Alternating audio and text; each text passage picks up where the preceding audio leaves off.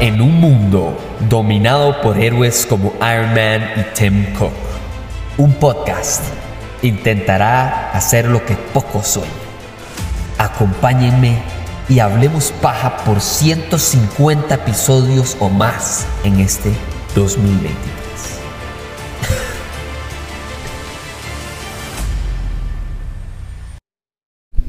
Bueno, esta es de esas reseñas que me gusta hacer. Y me encanta salir de películas así porque sé exactamente lo que va a suceder. Muchas veces cuando uno va al cine y tiene esta experiencia de algo increíble como, no sé, mi reacción a Cross the Spider-Verse, o cuando uno tiene tal vez una reacción un poco más decepcionante, como cuando, no sé, va a ver una película, en mi caso me pasa mucho a veces en películas de terror que voy con mucha expectativa y de al final nada más es una película que le pega medio susto, pero no tiene nada más allá, tal vez me mal acostumbro al conjuro, pero llegan películas como esta llega Wes Anderson. Y el punto es que Wes Anderson es de esas experiencias de cine que no está completa a menos de que usted la discuta con alguien, contra alguien, con alguien, a favor, en contra, etc. Y me gusta muchísimo porque para cuando ustedes estén escuchando esta reseña, no se puede hablar al respecto de la película. Pero dentro de una semana ya más o menos sí se va a poder. Y me tomé el tiempo, incluso van a verlo en mi reacción de antes y después de ver la película en, TikTok y en redes sociales. Normalmente nada más salgo y pum, pa, listo, tengo mis ideas, voy y las digo y eso es lo que siento en el momento y tal vez para cuando esté grabando el podcast maduró un poquito más el pensamiento, pero en este caso no. En este caso no, esta, esta película de Wes Anderson sí es de esas películas que tuve que tomarme un par de minutos, un cafecito, sentarme con un vaso de agua y lápiz y papel y, sentarme a pensar. Porque desde que salí tengo muy claro de que esta película no es para mí. Que la película la aprecio por lo que es, pero no es para mí. Les explico el debate de cómo yo explico por qué Wes Anderson no es para mí, pero entiendo que es para mucha gente afuera. Porque entramos a este debate del hecho del cine ser un arte. Cuando estaba en el cine viendo la película me puse a pensar como que tal vez esto era tipo arte abstracto, ¿verdad? Que usted va y tiene como esta reacción emocional a una obra que por su definición es abstracta. Y les voy a decir por qué estaba pensando en eso. Estaba pensando en eso porque claramente esta película es, dentro de todo lo bueno y dentro de todo lo malo que es esta película, lo que es, sin lugar a dudas, es absurda. Es una película absurda. Punto final. O sea, no hay más allá de explicar esta película. Todo lo bueno de esta película es absurdo. Y todo lo malo de esta película es absurdo. Y la razón por la que me interesa eso es porque esta película vive y muere por medio de Wes Anderson. El ejemplo que les voy a dar para mí es de mis favoritos para usar cuando hablamos de arte. En 1952, un compositor llamado John Cage presentó una obra titulada 433 o 4 minutos 33 segundos. Se llama así porque claramente la obra orquestral, por cierto, dura 4 minutos con 33 segundos. Y lo sorprendente, la razón por la que la gente cuando fue a ver esta obra, dentro de sus múltiples presentaciones, aplaudió hasta decir basta, es porque son 4 minutos con 33 segundos de silencio. Está compuesta, tiene una partitura, tiene los pentagramas, tiene instrucciones para el director de la orquesta, tiene instrucciones para el pianista, el, primer violín, el primer percusionista. O sea, está compuesta esta obra. Esto no es un chiste, no es una broma, esto no es para ser gracioso, no, no, no, no, es de verdad.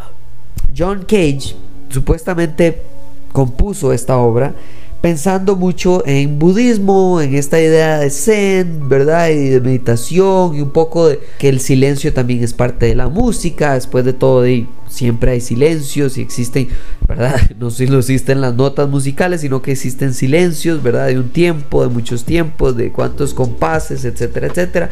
Y juega con esta idea y lo lleva a su mayor extremo. Pero claro, Ahora, cualquiera podría ver esta obra y decir, ah, pero a cualquiera se le ocurre. Sí, pero no cualquiera lo hace.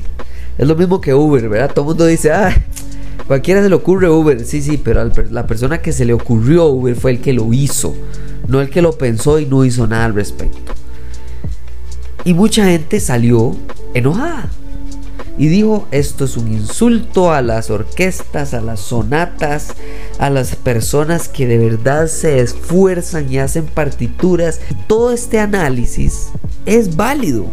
Pero de nuevo volvemos a lo que dije al puro principio. Lo mejor de una película es lo mejor del arte. Es subjetivo. Y para usted, Wes Anderson puede ser su director favorito. Y para mí puede ser el peor director de la historia. Pero los dos podemos sentarnos a ir a ver una película de Wes Anderson y perfectamente esa película nos hace cambiar de parecer. Por ejemplo, a mí no me gusta Wes Anderson. Pero bueno, voy a ser transparente. Solo he visto cuatro películas de Wes Anderson. Entonces, no puedo decir que no me gustan todas las obras de Wes Anderson, pero sí puedo decir que en general no me han gustado las obras de él. Me encantó Mr. Fantastic Mr. Fox, no me gustó Tenenbaums, eh, no me gustó mucho French Dispatch, me encantó por supuesto que el Grand Budapest Hotel de 2014, pero esta película no es para mí. Esta película no es para mí, no porque me pareció muy fu, porque a veces ocupamos películas y arte que sea diferente, que nos contraste contra lo que hay. Y esta película, si usted va a ver cualquier película, si usted va a ver Christopher Nolan, si va a ver una película de superhéroes, si usted va a ver David Fincher y usted después va a ver esta película, es contrastante noche y día esta técnica que tiene este carajo. La gente habla de que hay fórmula en Marvel, puede ser, pero Wes Anderson tiene una fórmula. Y esa es la parte que a mí me interesa muchísimo hablar.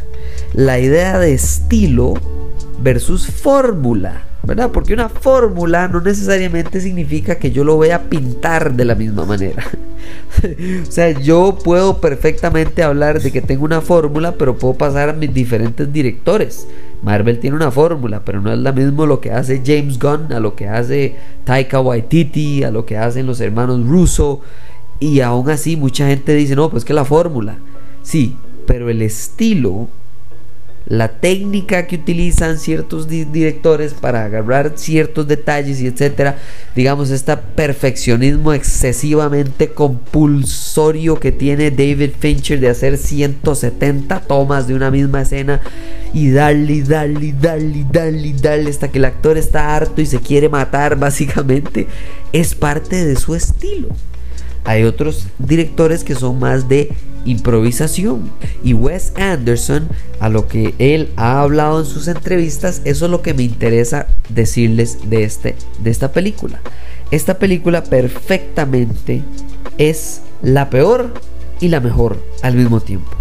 Porque Wes Anderson agarra una idea que es disecar el arte del cine del teatro, de la puesta en escena, de la presentación audiovisual que podemos tener en muchas maneras, que está el teatro, que está el cine, disecarlo desde el puro, puro principio y ahí es donde empieza la película. Ahora lo interesante es a dónde me lleva, porque la película se trata de entrada es la historia de un escritor, de un compositor de cine y de teatro, desde tener una hoja en blanco hasta tener un epílogo cuáles son esas partes y entonces agarra y hace muy a lo Inception, pone capas, ¿verdad? Está la, la, capa cruda, ¿verdad? La del papel, la de blanco y negro, donde es tinta y papel, que es la persona escribiendo y escribiendo y borrando y editando y enviando y cortando y, y otra vez y eh, pasadas. Después de ahí está la primera y ya la puesta en escena. Después están las varias tomas. Después están las conversaciones de los actores detrás de escena, los cuestionamientos, los bloqueos, donde ya no sé como escritor qué, para dónde va mi personaje, o incluso las razones detrás de por qué escribí cierta parte. Todo el cuestionamiento de disecar esta puesta en escena es parte de esta película. Y me encantó. Eso me encantó, la idea de disecarlo pero esto es una película que yo disfruto y ya.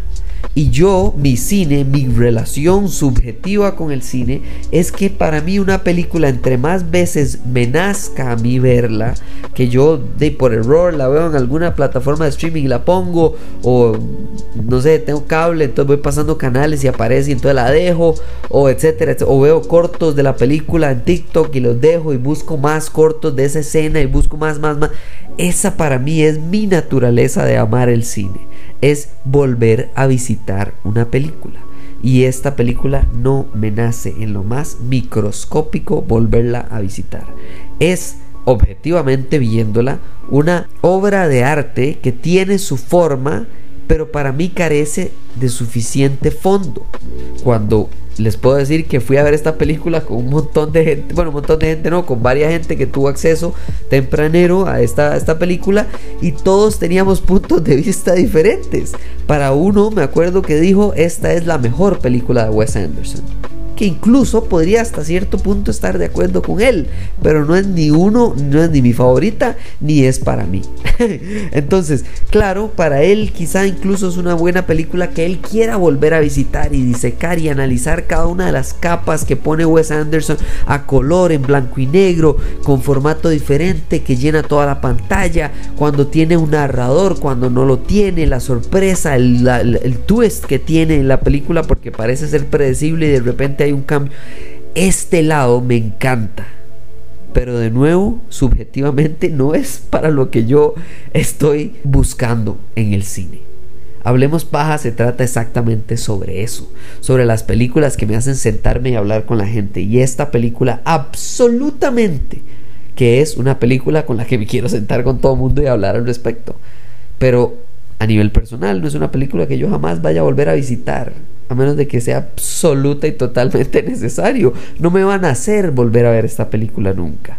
Y por eso es que les puedo recomendar que antes de ver esta película de Wes Anderson, se busquen en redes sociales, en YouTube, en TikTok, en donde sea que puedan encontrar cómo es una película de Wes Anderson si nunca la han visto, porque si no les gusta este estilo, van a odiar esta película.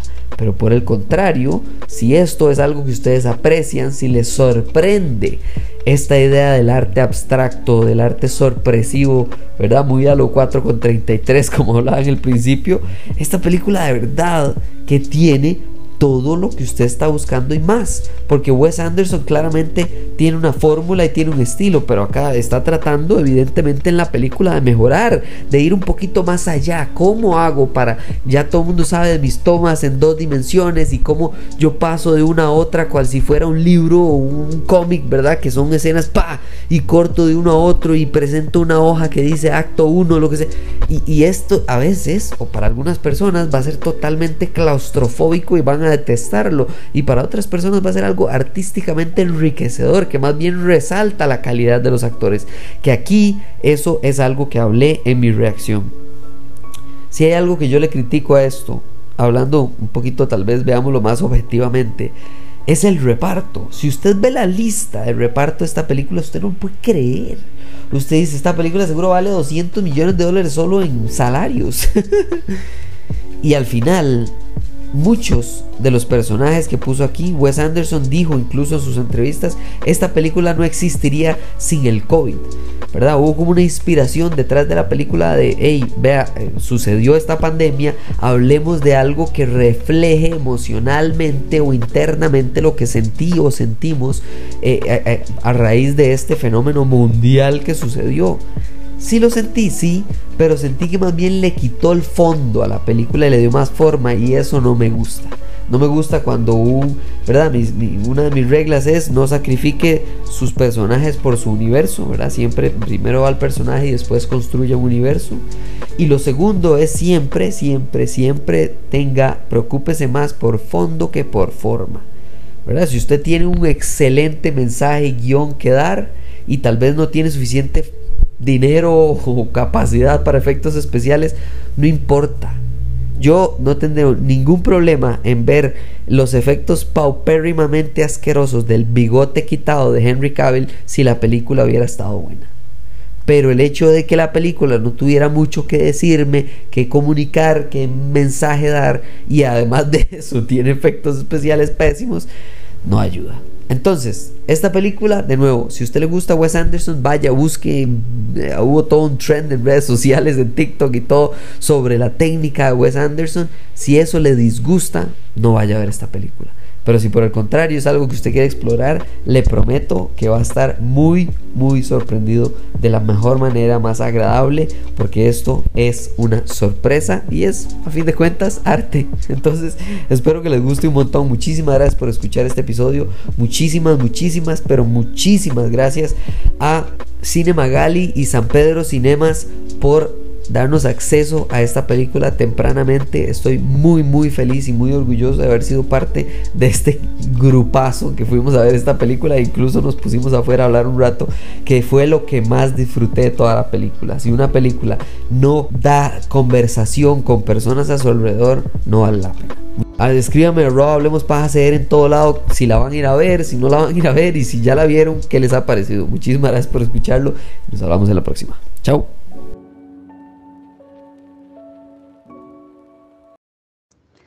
Hola amigos de Nova Hits Radio. Esta semana en el cine tenemos tres películas. Una que tiene que ver con música y demás, que es Disco de Oro. Esta película cuenta la historia de Casablanca Records, que es la productora de Kiss, de Donna Summer y demás. Además, también tenemos Hazme el favor de Sony Pictures, nada más y nada menos que protagonizada y producida por Jennifer Lawrence. Esta actriz de los Juegos del Hambre regresa a los cines en esta película, con un toque de comedia y de drama.